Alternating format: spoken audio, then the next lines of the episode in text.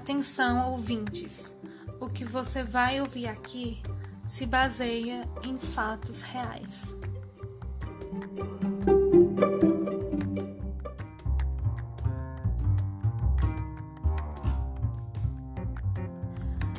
Mas calma, calma. Não é nenhuma história de suspense de terror. Não íamos fazer isso com vocês em plena pandemia, né? Na verdade, a gente vai falar hoje sobre quem é a fofa da logoterapia na fila do pão. Quer vir com a gente? Então vamos! Oi, pessoal! Eu sou Lívia e hoje vou apresentar o primeiro de dois episódios realizados pelo Grupo de ênfase 2 em Clínica do curso de Psicologia da Unileão. Os nossos estudos nesse grupo, né, eles são pautados na teoria psicológica de Viktor Frankl, a logoterapia. Então, hoje a gente escolheu falar tanto para apresentar, por não ser uma teoria muito difundida é, dentro das nossas cadeiras, muito abordada. Então a gente vai falar por conta disso, como também porque tem muitas especificidades da teoria que às vezes são interpretadas de forma bem equivocadas deturpadas, enfim. Então a gente vai colocar sobre aspectos históricos e desmistificar pontos importantes e falar também da contribuição da logoterapia na contemporaneidade, já que a gente está nesse momento todo remoto e é importante tratar disso também. Então hoje eu conto com Thaís, que também faz parte desse grupo da clínica, e então, Thaís, me fala daí, como é que você tá? E dê sua carteirada também, né? Se apresenta pro pessoal te conhecer. Oi, Lívia. Oi, pessoal, tudo bem?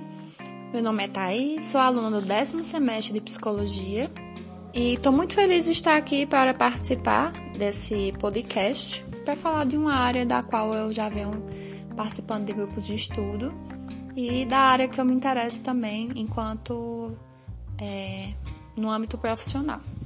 Então, estou grata por estar aqui e bora iniciar o nosso podcast, né? Então, para dar início à nossa discussão, é importante a gente falar quem foi, né, Victor Frankl, a história da logoterapia, o rolê inteiro, né? Podia ser numa, na grama lá da faculdade, ali perto da clínica, ou então no Maracatu, né? Mas, inclusive, saudades, né, minha filha? é, então, gente, dando um, uma explanada bem breve, inicial, sobre Victor Frankl e a logoterapia. É, a pessoa dele em si, ele era um médico, psiquiatra e neurologista e foi sobrevivente de um campo de concentração. Inclusive, esse é um marco importante dentro da, da história de vida dele. É, a gente tem sim, o, inclusive, essa experiência no campo de concentração dele e também pela a, elaboração do livro, né, o psicólogo no, no campo de concentração, como um marco importante para a logoterapia. Só que também é preciso entender que existe muita coisa por trás disso, né? Como ele inclusive coloca, que a, a logoterapia nasceu na casa onde eu nasci. Então, o que, é que a gente entende com isso? Que há muito tempo Frank já estava estudando e, e, pensando sobre a logoterapia a partir da sua própria vivência, inclusive. Né? Então, o seu primeiro artigo foi publicado nos, aos 16 anos, né? que é sobre o sentido da vida. Teve contato com Freud, tem muitas tem muita influência de, de estudiosos, né, como o próprio Freud, é, Nietzsche, Schopenhauer, povo assim, né? O povo que a gente gosta da filosofia. e, e a partir disso ele foi é, criando sua abordagem, é, o seu embasamento existencial, teórico, né? É, a logoterapia, né, o sentido da palavra logo, vem de sentido. Então a gente conhece a logoterapia como a abordagem do sentido. E enquanto abordagem, ela também é colocada como logoterapia existencial. E aí propor esse termo existencial, ele é, ele é tido inclusive pela aproximação que é a logoterapia do que é legítimo humano. Então a gente vai ver que, que inclusive pela própria visão de, de, de homem dele, que Thais vai explicar mais na frente, é, de, da maneira como ela é colocado ampla, né, se aproxima do que tem de humano daquela pessoa, daquele sujeito. Então, é, sobre o livro, né, que eu citei antes, né, o psicólogo, um psicólogo no campo de concentração, especificamente sobre ele. Ele foi escrito em 1984, como eu falei, depois dessa experiência de Viktor Frankl no campo de concentração. É um marco importante, mas a teoria não nasce ali. É, ele é escrito depois de ser liberto, né? Tem notícias, inclusive, da sua mulher que morreu é, morreu já liberta, mas estava muito debilitada. É, então esse livro ele conta também, além das experiências que Victor Frank vive no campo de concentração, mas ele conta com, com conceitos anteriores a esse momento também. Acaba que, que a vivência no campo de concentração ele pôde é, de fato provar, né, vivenciar o, o, os conceitos que ele já vinha trazendo antes, né? Ou seja, é mesmo numa, numa situação desumana, né, houve liberdade e que é condizente com tudo que a teoria dele aponta, né, as possibilidades dentro das limitações. É, sobre essa parte é, também ainda inicial, mas já de fato da sobre a logoterapia, né, que a gente vai tratar da visão de homem, mas também do, do, dos principais elementos constituintes dessa abordagem, eu convido Thaís para que possa apresentar isso para a gente. Então, querida, é com a senhora. Exatamente, Lívia. Então, se faz importante que a gente possa é, trazer essas desmistificações, porque o, o, o Frank ele tem uma visão de homem um pouco diferente do que a gente costuma ouvir. Acredito que todo mundo aqui já deve ter ouvido. O homem é um ser biopsicossocial. E aí Frank ele diz, não, o homem ele não é somente isso, mas ele é um ser biopsicossocial e espiritual. E essa dimensão que ele traz espiritual, ela consiste é, em uma dimensão existencial ou noética. E ela é constitutiva do ser humano, ela constitui. E ela é específica de sua existência, embora ela não seja única, porque o homem, por mais que ele seja um ser espiritual, ele é um ser espiritual em sua essência. É uma unidade, uma totalidade corporal, psíquica e espiritual. E quanto mais efetivo essa a integração dessa unidade, é, mais humano a pessoa se torna.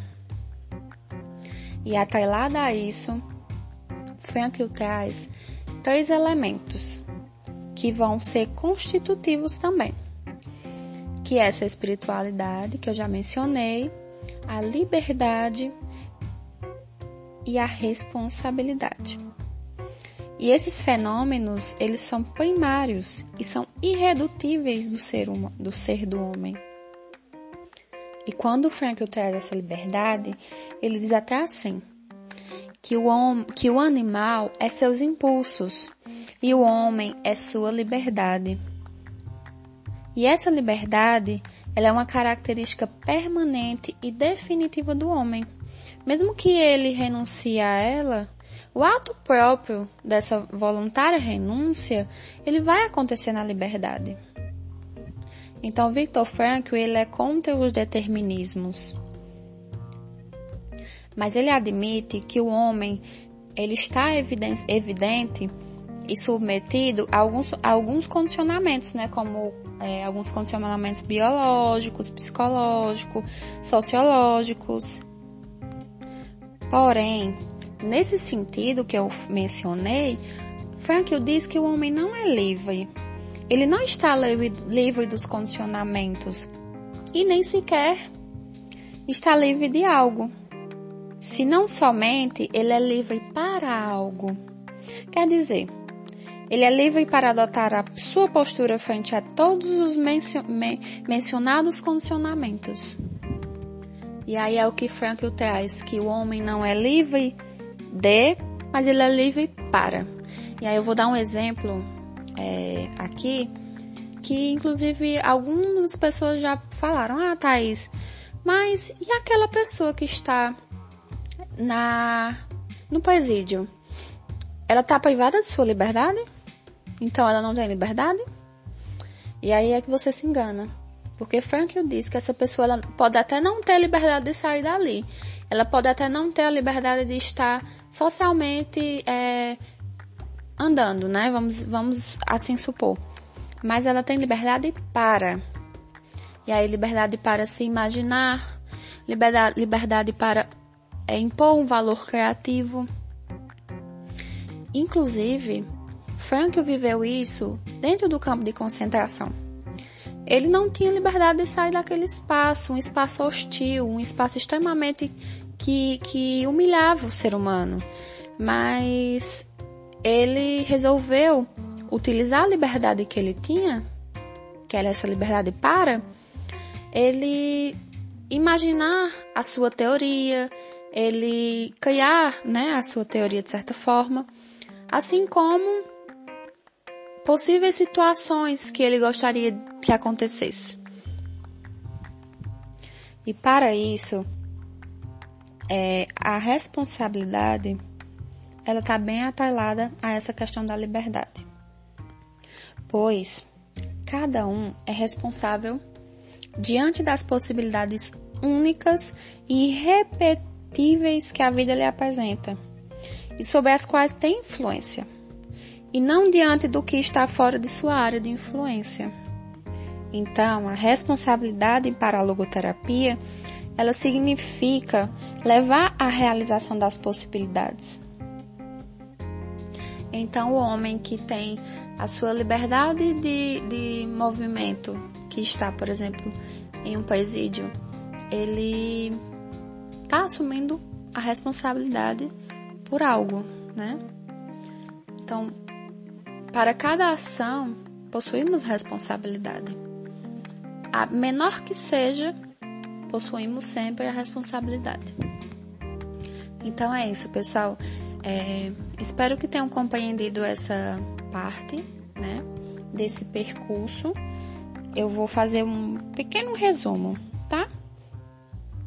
Compreendemos então que o homem ele ele está fundamentado dentro desses quatro pilares, como um ser biológico, um ser sociológico, psicológico, espiritual, e que essas, essas, esses pilares, eles vão constituir a logoterapia e atrelada a isso está a liberdade e a responsabilidade. E aí, quando eu administro a responsabilidade pelas minhas, pelos meus atos, eu também administro a liberdade pelo que eu posso fazer ou pelo que eu posso vir a ser, né? Então, esse vir a ser também está fundamentado nessas condições de liberdade, responsabilidade, da consciência, dos atos. Então, é isso. Então, gente, como Thaís falou ainda antes, né? sobre autotranscendência. Como a gente está tratando aqui de, de aspectos iniciais, mas que são fundamentais da teoria, logo essa visão de homem ela vai per, é, percorrer toda a obra né, do, do autor, de Viktor Frankl. Então, quando se fala de autotranscendência, é importante a gente colocar também o seu contraponto, que seria o autodistanciamento. Né? Então, é, isso aí seria a visão de homem ideal, né? De, de, de Frankl.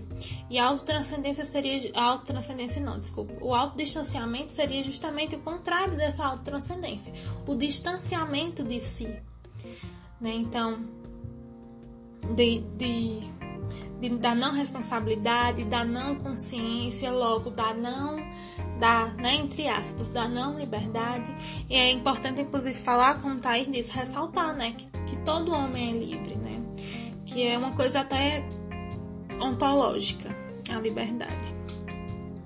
É, então, quando, quando Thaís é, fala nisso, a gente trouxe, além de, de, de forma, como eu falei, né, de desmistificar, mas também para assegurar e dar respaldo para o que a gente vai tratar agora, que é sobre morte, né? Esse último ponto, a gente vai levar também a, a parte da contemporaneidade. Né? Então, não necessariamente a morte em si é uma coisa que tem, que, que tem se sobressaído, né? no nosso contexto de pandemia e tudo mais. Então, mais né, tem um número alto de, de mortos. A contração da doença, ela tem sim a, a possibilidade, né, de, de ser fatal. Então, quando a gente está num contexto que está todo elaborado por esse fator, a gente tende a uma angústia, né, que a gente nunca vivenciou antes. E quando tá, a gente está frente a essas questões, que inclusive são questões que nos desorganizam muito, né, que, que a gente foge, meio que a gente parece a vida inteira, é, que a gente vive essa vida inteira sem se dar conta disso. E aí, quando se dar conta, né, a gente tende a um cuidado maior, né, pelo menos se pensa que tende a esse cuidado maior. Então, tendo a consciência da vida e da morte, da fragilidade da vida, né, se pensa um, um cuidado. E aí leva, é, se eleva né, as cobranças de uma atitude responsável, né? De, de sustentar as coisas que são feitas e as coisas que precisam ser feitas é, dado aquela situação. Né? E eu falo isso, inclusive, numa, numa, numa postura de reflexão do, das nossas atitudes, mas também, inclusive, como prevenção né? da situação toda que a gente está vivendo. É, diante de, de, de toda a, a fragilidade, vulnerabilidade e sofrimento que a gente tem vivido, é, a logoterapia ela, ela traz a liberdade de como você vai é, se colocar frente a isso. Então, existe a liberdade para enfrentamento, né, como um posicionamento é, diante dessas calamidades, né? O, a, a logoterapia entende que a gente é livre para decidir como a gente vai viver essas situações, né? Então, você pode reclamar, você pode desistir, né? Você pode, inclusive, fazer um afrontamento corajoso, que é o que ele coloca. E é interessante ver como, como quais são os nomes seguintes, né, desse afrontamento corajoso, né? Que é o afrontamento corajoso, confiante e transformador daquela situação de, de de sofrimento. Então, à medida que você reclama ou que você desiste, você também é, usa da sua responsabilidade para aceitar aquele momento tal como ele é e não é, não fazer nenhuma ação sobre aquilo, né? Então, quando a gente traz esse afrontamento, que é corajoso diante da dor, né? Que é confiante, visto que, vo, que, que você tem é, toda essa questão da, da, da saúde, do, do, do, que é saudável dentro de, de você, da autotranscendência e transformador pela potencialidade de ação que, que tem, vamos dizer assim, que tem de benefício pela essa autotranscendência, né? Então você acaba sendo responsável pela sua experiência em todas as situações, seja reclamando, seja desistindo, seja enfrentando, né? Outro ponto importante, inclusive em ainda numa tentativa, né, de, de quebrar com certos pensamentos acerca da logoterapia, né? Se tem o distanciamento da logoterapia com a clínica é, infantil, né? Com crianças. Então, o que que a gente sabe, né? Que a logoterapia não trabalha com crianças. Isso é o que é, de uma certa forma, difundida. E assim, inclusive a gente na clínica não trabalha com, com crianças, né? A nossa, nosso grupo de ênfase não trabalha com crianças. Mas existe a possibilidade, sim, de, da logoterapia prestar atendimento ao público infantil. Então, é, teoricamente a logoterapia com criança ela ainda vem sendo estruturada e fundamentada de acordo com novos estudos que têm surgido agora. Né? Então, meio que a gente pode dizer, não tem no Brasil, meninas. Mas não é bem assim, já existe, inclusive, é, até mais próximo do que a gente imagina, né? Alguns estudos até em Fortaleza. É, Martinez, Martinez, né? Não sei falar muito bem o nome dela ela é uma das principais pesquisadoras estudiosas né, da, da clínica logoterapêutica, logo, da logoterapia infantil, e ela aponta algumas referências particulares a fim de buscar propostas concretas né, da intervenção clínica. Segundo ela, algumas teorias dizem que a criança não está capacitada, capacitada para encontrar sentido em uma razão da pouca idade, ou a estrutura da sua personalidade impede de vislumbrar essa liberdade e responsabilidade.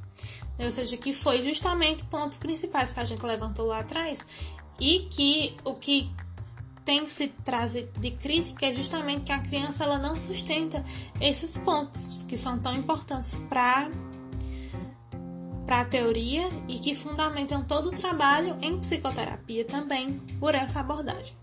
Então, é, desde a infância, né, o que essa autora coloca que desde a infância, né, o homem, ele orienta o seu sentido. A diferença é que a criança, ela faz isso com auxílio dos outros, né, no caso do, do adulto. E cabe a esse adulto também a extraviar, né, ou assegurar essa consciência dessa criança. Então, é, o, acontece que a, a, a clínica com a logoterapia, ela é assim, realizada de uma forma próxima do que a gente já sabe, né? Com o atendimento com os pais, né? Com inclusive com testes psicológicos, se forem necessários diante da situação, mas que existem essas, essas minúcias baseadas no, na, da, da teoria, né? Então, ou seja, de uma forma crua acontece como acontece nas outras abordagens. E aí o que tem se levantado de mais particular é que a criança ela não sustenta, né, essa liberdade, essa responsabilidade. E aí de novo, né, a autora vem e aponta que é sim possível, desde que esse adulto também se comprometa. Então, inclusive, se a gente for, for é, pensar que talvez a dificuldade de, de, de que uma, uma clínica da logoterapia aconteça, é, não estou colocando também só a responsabilidade dos pais, mas a gente for pensar que inclusive a gente escuta muito né, dos professores, na vivência da clínica é bem possível de ver isso, mas quando a criança ela, ela, ela se modifica por causa, né, é, tem uma mudança por causa da psicoterapia, geralmente não é uma coisa que satisfaça os pais. Né? Então, à medida que muda com esses pais, nem sempre eles estão, eles, né, os pais estão prontos para se responsabilizar por isso, mesmo a criança estando, né? Então, é, na verdade, toda clínica infantil, ela, ela precisa trabalhar com esses dois, né, esses dois lados, que são os pais e os filhos. E aí nem sempre eles estão alinhados, então é um fator importante para que aconteça, né, para que haja uma evolução nessa na clínica psicológica em logoterapia. É, a autora também ela, ela pontua aspectos importantes do próprio logoterapeuta trabalhar enquanto enquanto o psicoterapeuta infantil, né? É a própria infância, a formação acadêmica, né, adequada, voltada para o trabalho lúdico com criança, as representações sociais, as representações é, culturais e o próprio consultório.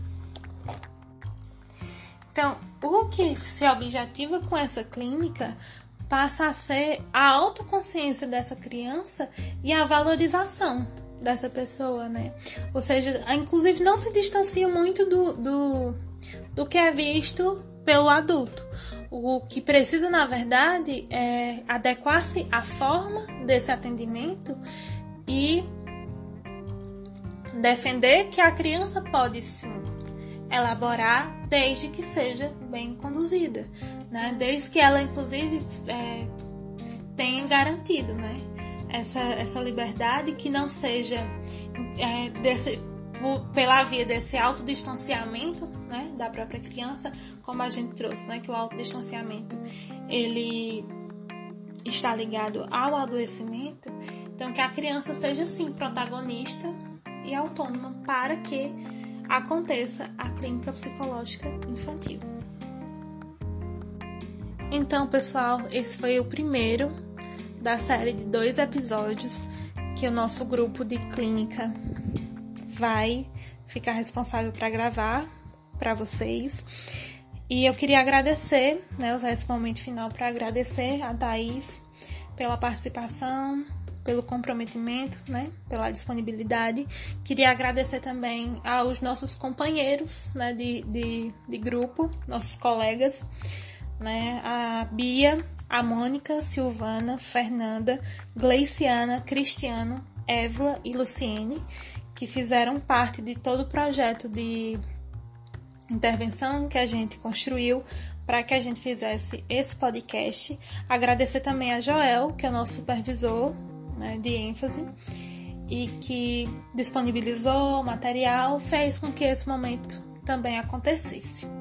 Né? Como também já todo o suporte que a gente vem tendo desde o do início do, da ênfase em clínica com a logoterapia. Então, pessoal, é isso. Próximo episódio vocês ficarão com o tema de família, de gerenciamento de conflitos, que vai ser bem importante, visto né, que tá todo mundo nas suas casinhas, assim se espera, ou pelo menos quem pode, né? E eu espero que vocês acompanhem, acompanhem, escutem e aproveitem. Então, pessoal, tchau. Thaís, quer falar alguma coisa?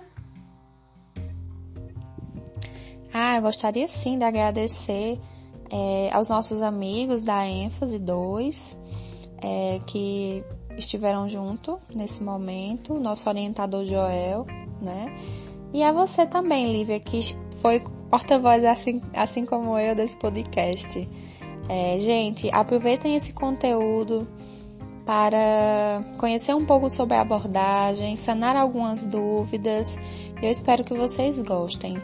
Um abraço virtual e hashtag fica em casa.